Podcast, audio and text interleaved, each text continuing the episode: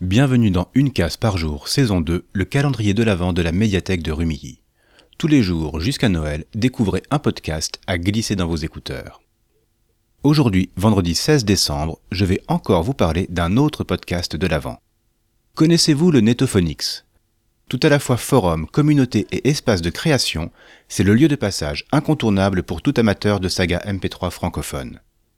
En 2016, ses membres ont créé Pépin sous le sapin, leur premier calendrier de l'Avent. Et depuis, Yale y reviennent régulièrement tous les deux ans. La production de 2022 s'appelle Pépin sous le destin. Cette année, Johnny Pigeon essaye de réunir une équipe du Netto dispersée aux quatre vents pour préparer un bon réveillon de Noël.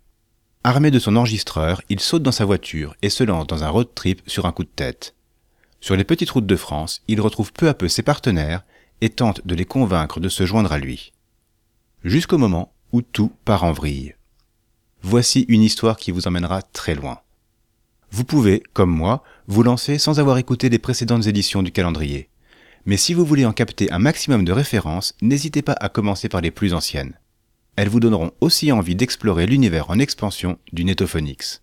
Bonne découverte. Chers auditeurs, retrouvez dans les notes de l'épisode les liens pour écouter Pépin sous le destin et rejoindre la communauté du Netophonix sur les réseaux. À demain pour une nouvelle friandise sonore.